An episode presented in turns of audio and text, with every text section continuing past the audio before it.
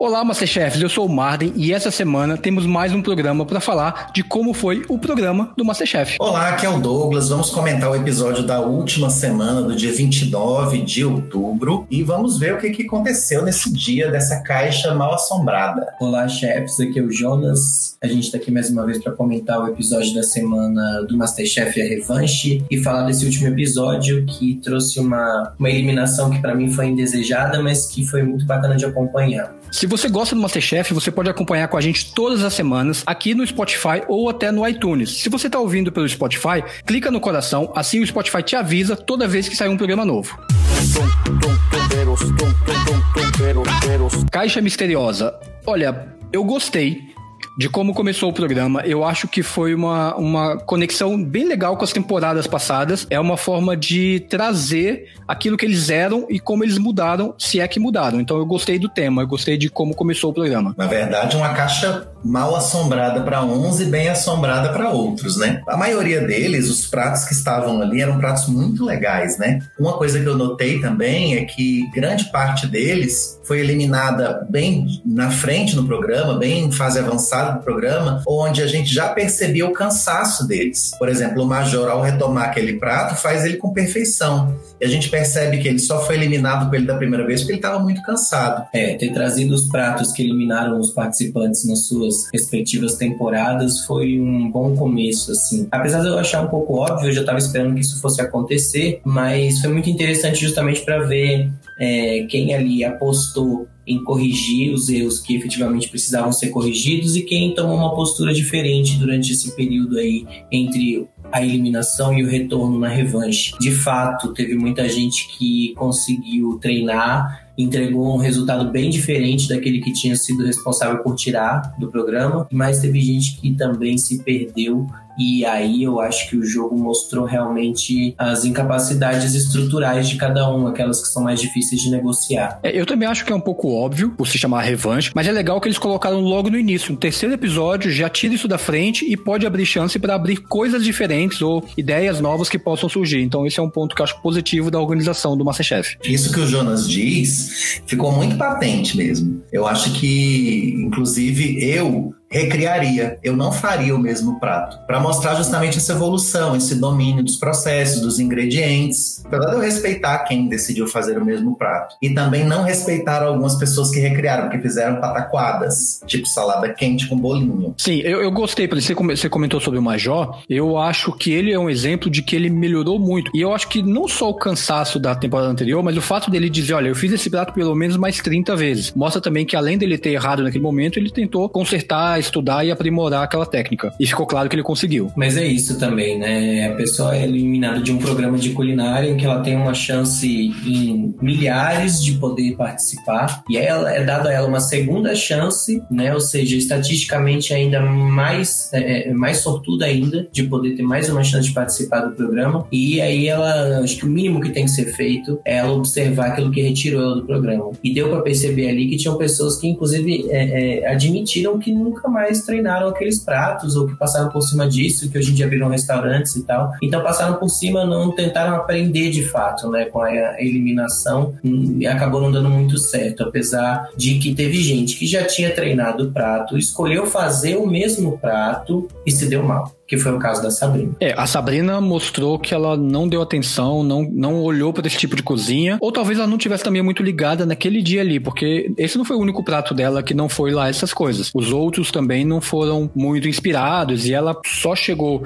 aonde chegou porque a outra competidora não também não entregou nada muito surpreendente. Pelo contrário, entregou bem óbvio e bem fraco. O próprio conceito do que a Sabrina fez estava muito ruim. Como é que você bota uma, um molho de manteiga com uma fritura empanada? Tava errado desde o início Ela era uma das pessoas que tinha que chacoalhar a caixa e fazer outra coisa. Não tentar refazer uma coisa ruim que ela já tinha feito da primeira vez. Eu acho que a Sabrina ela ficou a prova inteira desestabilizada, né? Desde a primeira fase ali ela já estava totalmente nervosa, confundindo os processos, chorando, chorando é, tinha assumido já que não estava bem. E aí quando ela teve que refazer idêntico o prato que ela tinha, é, tinha tirado do programa, ela prestou muita atenção no molho, né? Ela falou que ela estava ali se esforçando muito para refazer o molho, porque o molho tinha sido alvo das críticas e entregou uma rã crua, né? Uma carne crua ali, frita, horrível, e levou uma bronca do Jacan que eu acho que foi super necessária, porque não tem mais desculpa, sabe? É uma revanche, é uma segunda chance de você estar tá ali tendo uma oportunidade incrível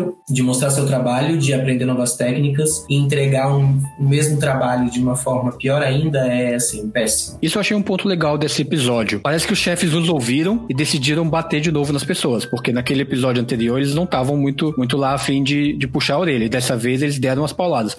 A Paola, por exemplo, logo depois, quando a Vanessa vai mostrar as coisas, ela fala sobre a questão do risoto. Eu não vou nem avaliar o teu risoto. Talvez ela devesse avaliar com o paladar brasileiro, afinal, um risoto brasileiro, uma pessoa que estava entregando ali. Mas eu entendo que é um puxão de orelha dela e falar: olha, se você quer fazer algo clássico, faça como um clássico. E é, continuam ainda também os, as cotadas, né? Que a gente estava conversando. Porque a Kathleen cometeu erro até parecido com o erro da Sabrina, ela não teve críticas tão duras. Criticaram o, nhoque dela dizendo que ele era nulo, que ele não existia. E ela também não acertou muito com a carne de jacaré. Paralelamente, é um erro muito parecido com o da Sabrina, mas ela não levou as mesmas bordoadas. Ela fez o mesmo prato que ela fez da outra vez ou ela mudou alguma coisa? Não, a Kathleen, eu acho que ela fez uma releitura, né? Ela pegou a carne de jacaré e eu não lembro se ela trocou um purê por um nhoque, né? E aí ela resolveu fazer um nhoque que não deu muito certo. Agora, eu não sei se dá para comparar tanto assim a situação da Kathleen com a Sabrina, porque justamente a Sabrina ela assumiu a responsabilidade de fazer melhor o mesmo prato que ela tinha feito da última vez.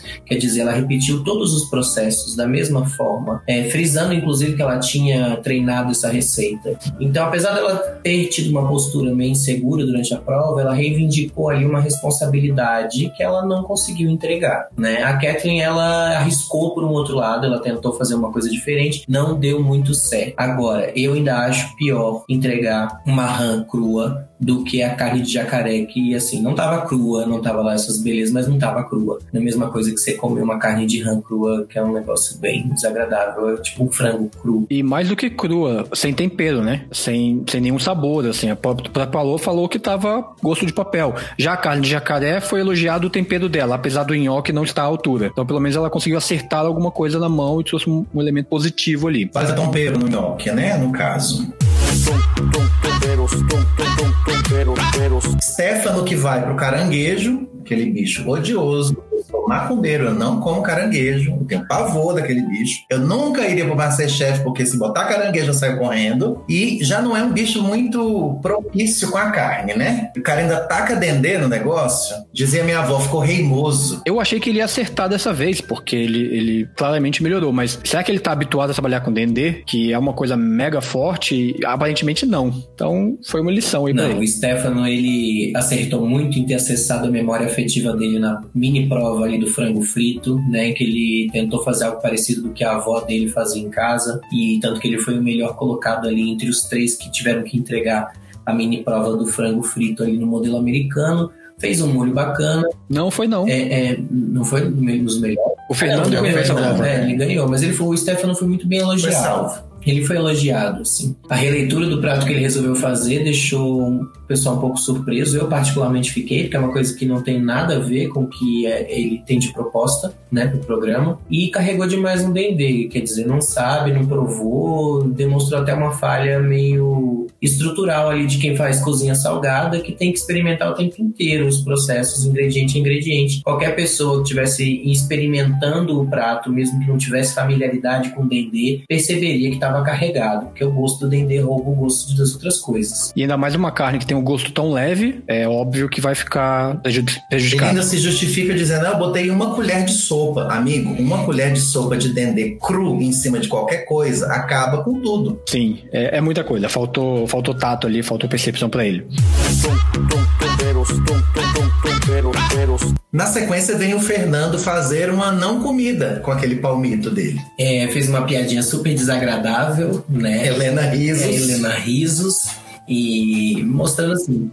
Nossa, aquilo ficou muito vergonha alheia. Eu acho ele, ele meio sem noção, sabe? Eu acho que ele não faz essas coisas por, por maldade. Na verdade, também fico instigado e curioso para conhecer como deve ser o serviço da hamburgueria dele.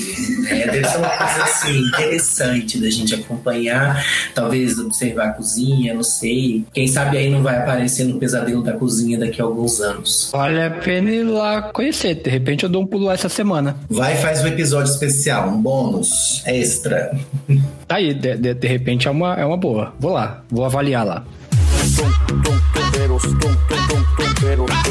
Na sequência, Fernando K fazendo o Cordeiro do Fogaça. Eu acho que a pior é, cilada dessa prova, né? Porque era uma reprodução de um prato. E o Fernando se deu bem nessa daí, porque o Fogaça ele queria exatamente uma réplica do prato dele. Ele queria ver alguém conseguir fazer igual ele faz. Então ele acabou dando um tiro certo e foi por um bom caminho. Eu sempre penso que o Fernando, ele, ele, ele pensa que ele cozinha muito mais do que ele cozinha, porque ele acerta, ele faz tudo certinho, ele consegue cozinhar bem, mas falta algo ali de autocrítica, de, de foco. Ele deixa a panela cair, ele esquece de botar molho no final. Ele é um forte competidor, mas eu acho que ainda falta alguma coisa ali para ele realmente ser um cozinheiro mais brilhante. É, os dois Fernandos sofrem desse mal, né? De, de achar que cozinha mais do que realmente cozinha. É, eu, mas o, o Fernando K, ele pelo menos não assume que ele tem problema com temperamento. Ele identifica outros problemas dele, mas ele não identifica esse problema, né? O que é uma diferença para o outro Fernando. O Fernando K, ele realmente demonstra um grande domínio de muitas técnicas, ele é muito esforçado, eu acho que ele é com certeza um dos favoritos para ganhar essa temporada da revanche, mas ele precisa aprender a lidar melhor com o estresse, mesmo que ele nunca fale que esse é um problema. Né? Ele é um cara que sempre se coloca como muito combativo, resolutivo, mas acaba sempre se estressando, se perdendo com coisas bobas em situações de estresse. Porque refazer um prato de um chefe dali dos jurados, eu acho que foi uma pressão extra para ele em relação aos outros participantes. Sim, e ele quase foi bem, só que no finalzinho ele escorregou com o molho, né? Mas ainda assim foi aprovado. Então, vale talvez a atenção. Talvez ele tenha qualidade, talvez ele tenha um, um talento bom para cozinhar, tenha uma, uma organização, mas está faltando trabalhar isso que você comentou do emocional, que ele não tá percebendo. Foi pro mezanino direto.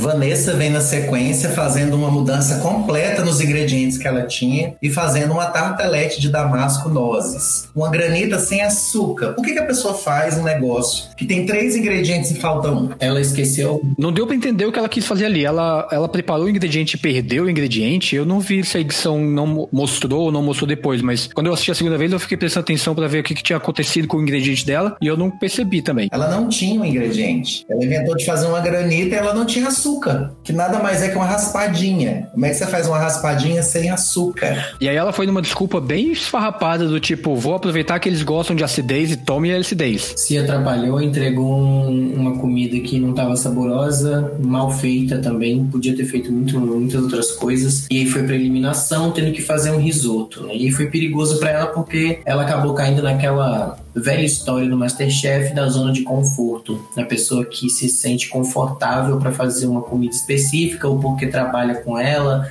ou porque faz muito em casa, ou porque gosta muito. E aí acabou fazendo um risoto, né, na prova dos queijos contra a Sabrina. E o resultado também não foi bacana. E nesse momento que ela levou a tartelete, eu achei uma coisa interessante. Ela comentou alguma coisa do tipo, é, não ficou sofisticado, algo assim. E a, e a Paula falou: não, não, não ficou, foi bom. Não é questão de estar sofisticado ou estar simples. A gente não vai avaliar isso. A gente quer saber se a comida está boa ou não. Pode ser uma coisa simples, desde que esteja bom. E ela não conseguiu entregar nem simples nem bom. Cara, erro muito basilar, né? Ela inventa uma coisa na receita que ela não tinha testado antes. Ela colocou nozes na massa, ela nunca tinha feito isso. Simplesmente foi óleo demais na massa, embatumou e não deu certo. Muita gente se irrita com a Vanessa. Você acompanha os comentários, as pessoas não gostam dela ou, ou fazem críticas muito ácidas ao temperamento. Eu, eu entendo essas críticas, às vezes até acho engraçado e partilho de algumas delas, mas, velho, Vanessa é uma mãe pela diversidade. Não tem como eu odiar a Vanessa. Da Vanessa, para mim, tem uma coisa. Eu, eu não, não gosto muito dela como participante, por exemplo, mas eu acho que talvez o tipo de cozinha dela não se encaixa bem num programa de competição, em que ela tem a pressão do tempo, tem a pressão dos outros participantes, tem a pressão do chefe. Então eu acho que isso acaba prejudicando ela. Imagino que ela deva cozinhar muito bem, mas essa pressão ali pode destabilizar ela. Vanessa é uma excelente convidada da Ana Maria, gente. Ela vai na Ana Maria Braga, ela faz o, o, o, prato dela, ela conversa, tem um clipe com a história de vida. E isso é sensacional. Realmente eu acho que o perfil não é de uma competição culinária.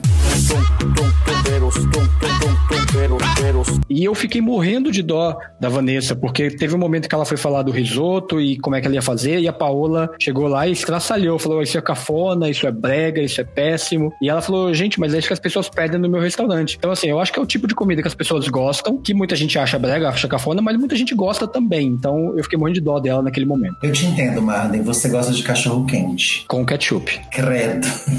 e purê de batata também, por favor, porque eu sou paulista. Ah, não, isso tá errado. Isso é muito errado. Não, mas é, falando da Vanessa, sério, é, não tão sério, mas sério, para mim ela é uma entidade espiritual que nos foge a compreensão. Quem sabe um dia a gente tenha a evolução espiritual de entender Vanessa por completo. Por enquanto a gente vai conseguir só ver, tirar uma casquinha, uma coisa ou outra. Eu achei um pouco sacanagem da Paula, ela podia ter pegado um pouco mais leve, assim, inclusive antes ela nunca tinha tido um comportamento assim com outra mulher dentro da competição, é, nunca tinha percebido, pelo menos, ou me fugiu se aconteceu alguma outra vez. Eu achei rude da parte dela, ainda mais levando em conta que é a proposta do restaurante dela, sabe? A Vanessa não tá ali tentando fazer uma tratoria tradicional com receitas de família italiana. Ela tá fazendo um trabalho honesto de uma coisa que ela gosta e que tem dado certo. Essa era a referência que ela tinha. É, e nessa eliminação, eu nem posso dizer que eu gostei da eliminação porque não é uma preferência, mas olhando para os outros competidores, acho que era uma eliminação meio natural, assim. Ela não ia muito além, eu acho, comparado com os outros. Teve o desempate da panela de pressão do flango frito, que não tem muito o que contar, a gente já meio que comentou aqui, apenas dizer que o cara que tem um restaurante que vende coisa frita, que é hambúrguer, né, tinha realmente vantagem para ganhar. É, isso eu achei legal. Ele, ele soube usar a vantagem que ele tinha. E ali ele entregou bem. Fiquei com vontade de comer aquele franguinho ali. Cara, eu achei ele muito macumbeiro. Então, frango de volta inteiro é muito macumba. É, realmente, ficou parecendo ali um ebó frito, uma coisa meio estranha. Eu não curti muito, mas disseram que o sabor estava incrível. Ele também não fez mais que obrigação. Minha vontade era dar uma estrelinha dourada para ele escrito. Não fez mais do que a sua obrigação. Porque todo episódio ele remarca. A Vanessa ali se atrapalhou. Para mim, ela tinha oportunidade de ter ido melhor, né? Ela tava se focando em fazer um molho barbecue, não conseguiu fazer o um molho porque teve um problema ali com a fritadeira elétrica. Uma coisa que eu acho, posso enxergar mais como um problema geracional de se entender com novas tecnologias do que efetivamente um problema ali de capacidade. Que foi mais sério do que esse. A não preparação do tempero do frango. Ela deixou por último.